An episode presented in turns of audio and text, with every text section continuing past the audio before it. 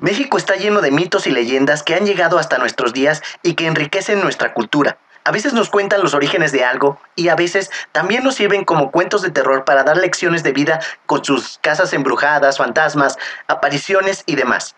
Algunas de estas historias de terror han dado origen a películas, canciones y cuentos escalofriantes que nos quitan el sueño y también han sido blanco de noticias amarillistas hasta que todos los rumores se barren y se mantienen como lo que son, mitos que forman parte de nuestra identidad. Ya que muchas veces se transmiten de boca en boca, pueden llegar a tener muchas variaciones. Aquí te dejo 12 leyendas de terror de la época de la colonia. La mulata de Córdoba. En la villa de Córdoba existía una mujer mulata de reconocida belleza quien se dedicaba a curar mediante hierbas, lo cual alertó a sus vecinos. Sin embargo, como seguía asistiendo a misa, los rumores contra ella se calmaron. Sin embargo, el alcalde de Córdoba se enamoró de ella y al no ser correspondido, la denunció al Santo Oficio. Este la juzgó y la encontró culpable de brujería, sentenciándola a muerte en la hoguera. Mientras esperaba a que se cumpliera su sentencia en la cárcel, pidió a su carcelero un gis el cual consiguió y se puso a dibujar un barco en la pared de la celda. Una vez que terminó, le preguntó al vigilante, ¿qué le hace falta al barco? Navegar, respondió el vigilante. La mujer sonrió y dijo, pues navegará. La mulata brincó hacia la pared y para sorpresa del vigilante, el barco dibujado se movió y desapareció junto con la mulata. La bruja de fuego.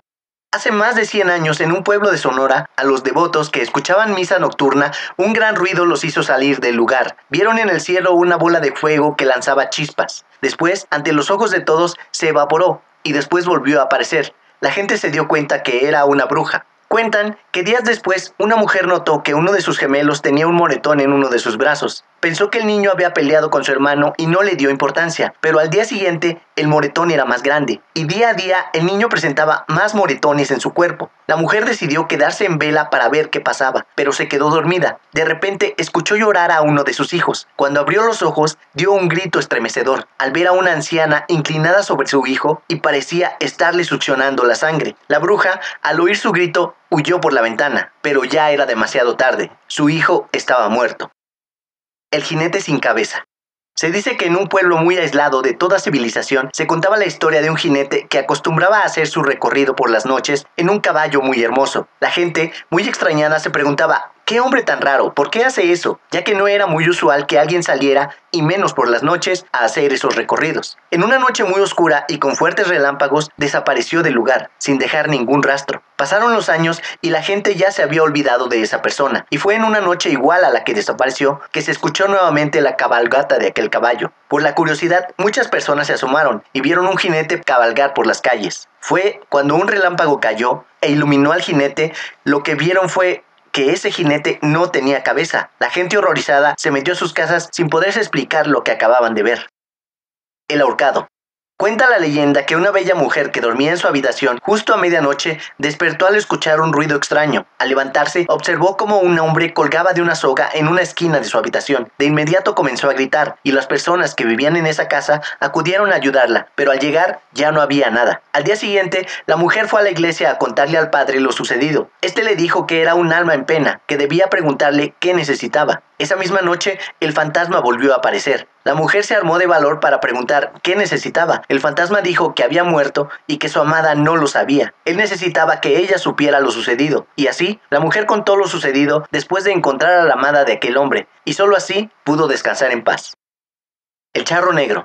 Adela era una joven que prefería la vida sin compromisos. Vagaba ya entrada la noche en quién sabe dónde, a pesar de la preocupación de sus padres. Una de tantas noches se encontró en su camino con un hombre alto de aspecto elegante con impecable traje negro. Circulaba al lomo de un caballo enorme y de color azabache, que impresionó a la joven al instante. Tras una amable conversación, Adela aceptó montar el caballo. En el instante que ella estuvo en el lomo del animal, este creció al doble de su tamaño. Ardiendo en llamas, le impidió el escape. Al escuchar los gritos de espanto de la joven, algunos salieron en su auxilio, para darse cuenta que ella ya era propiedad del diablo, que en forma de charro negro cabalgaba todas las noches por los alrededores de la Ciudad de México en busca de un alma incauta que llevar a sus dominios. Los hermanos Carcamán. En Guanajuato existe la llamada Casa de los Carcamanes, en donde supuestamente se aparecen tres fantasmas. La historia cuenta que llegaron a la ciudad los hermanos europeos Carcaman. Les iba muy bien como comerciantes y amasaron una gran fortuna hasta que fueron encontrados muertos el 2 de junio de 1803. Y lo peor fue que no estaban solos, sino que los acompañaba el cadáver de una chica, quien se dice sostenía relaciones con los dos hermanos, pero a cada uno le hizo creer que era el único en su corazón, lo que desató la matanza. Uno de los Carcaman apuñaló al otro, destrozándole el corazón. Después, a la chica y finalmente se suicidó, y ahora vagan en la casa lamentando su desamor. Los ladrones de cementerios. Cerca de la Plaza Mayor vivía una ancianita de triste aspecto. Su marido había muerto y nunca tuvieron hijos, así que pidió que al morir la enterraran con todas sus joyas y dinero. Así se hizo, y unos años después los vigilantes del cementerio fueron relevados por dos jóvenes que conocían la historia de la mujer y habían hecho un plan para robar el tesoro de la anciana. Cuando sonaron las 12 de la noche, profanaron la tumba sacando todo. Solo faltaba un anillo que estaba en el dedo del cadáver. Uno de los jóvenes le arrancó el dedo con la pala para poder quitárselo. Para no levantar sospechas, siguieron trabajando ahí, pero a la medianoche del tercer día vieron a una mujer de edad avanzada hincada ante una tumba. Pensaron que había perdido la noción del tiempo y le dijeron que tenía que salir de ahí. La mujer parecía no escucharlos y siguió en el mismo lugar. Entonces se percataron que no tenía un dedo. Al preguntarle qué le había pasado, ella dijo, me hallaba sumida en el descanso eterno, cuando de pronto sentí la violencia estúpida de un ladrón de tumbas. En ese momento cayó su velo y dejó ver su rostro descarnado y su boca llena de gusanos. La mujer errada. Vivía en la Ciudad de México un sacerdote que andaba por malos pasos al violar sus votos con Dios y ser pareja de una mala mujer. Un errador que conocía perfectamente su pecaminosa situación trató de convencer al clérigo de que enderezara su camino pero estos consejos jamás fueron tomados en cuenta. Una noche, cuando ya el herrador se había acostado, llamaron a su puerta, y al abrir se encontró con dos hombres que llevaban una mula. Estos le contaron que iban de parte del clérigo que necesitaba que le colocaran herrajes nuevos a su mula para salir muy temprano por la mañana. El herrero así lo hizo, y a la mañana siguiente fue a casa del clérigo para preguntarle qué era tan importante, pero este le dijo que él jamás había mandado a aquellos hombres con su mula. Extrañados, buscaron a la mujer y la encontraron en su habitación completamente desnuda y con las cuatro herraduras que el herrador le había colocado a la mula clavadas en sus pies y manos. Se dice que los demonios transformaron a aquella mujer en mula para que el herrador le colocara dichas herraduras como una burla hacia ellos y como castigo divino por su vida. El Cerro del Catrín. Cuenta esta leyenda que un par de amigos que regresaban por el cerro del Catrín a Chachila andaban ebrios y alegres. Uno de ellos se arrimó precisamente a este cerro para hacer del baño y el otro quedó en el camino para esperarlo.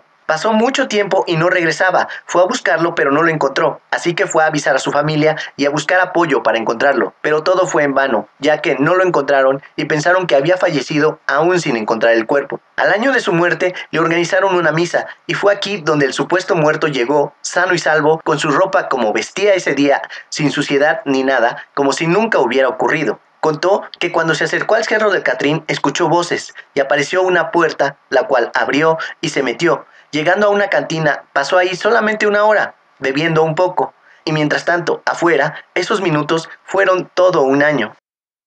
El Choco. Se conocen docenas de variantes de esta leyenda. Una persona transita tranquilamente por un camino cuando advierte el llanto de un bebé. Se deja guiar por el sonido hasta la diminuta anatomía de un recién nacido, al que alguien ha abandonado. Sorprendida, la persona recoge al niño y se dispone a llevarle al puesto de policía u hospital más cercano. Al rato, la persona que transporta al bebé siente un repentino dolor, generalmente en el brazo. Cuando observa, ve con espanto que ha sido mordido por el bebé, quien no solo ostenta dos afiladas hileras de dientes, sino que con voz ronca profiere todo tipo de insultos y amenazas. Espantado, quien lo recogió huye, dejando atrás ese regalo en el camino. La calle de Don Juan Manuel. Cuenta una leyenda que un hombre rico de México virreinal hizo un pacto con el diablo para descubrir con quién lo engañaba su mujer. El demonio lo instruyó para que saliera a la calle todas las noches a las 11 y les quitara la vida a los hombres que pasaran por ahí. Don Juan Manuel le preguntaba al primero que pasaba, perdone usted, ¿qué hora es? Y le contestaban, son las once. Entonces él decía, dichoso usted que sabe la hora en que va a morir. Cuando la víctima fuera el burlador, el maligno se aparecería para confirmarlo. De este modo, el engañado apuñaló a varios inocentes, incluyendo a su propio sobrino. No se sabe cómo murió. Algunos cuentan que lo ahorcaron los ángeles. También se dice que fueron las tropas del señor del Averno. Pero hay otra versión que dice que no murió, sino que se unió a la orden de franciscanos para evitar cometer más homicidios. La Llorona.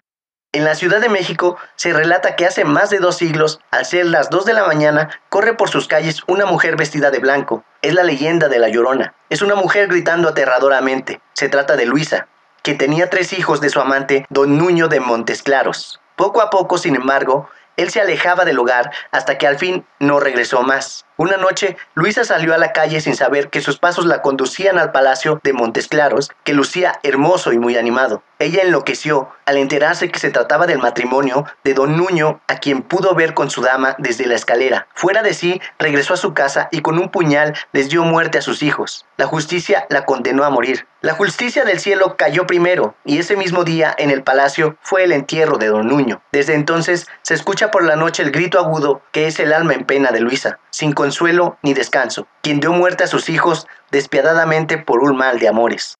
Eso es todo amigos.